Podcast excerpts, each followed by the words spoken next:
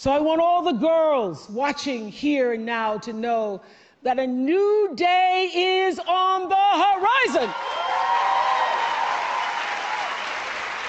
And when that new day finally dawns,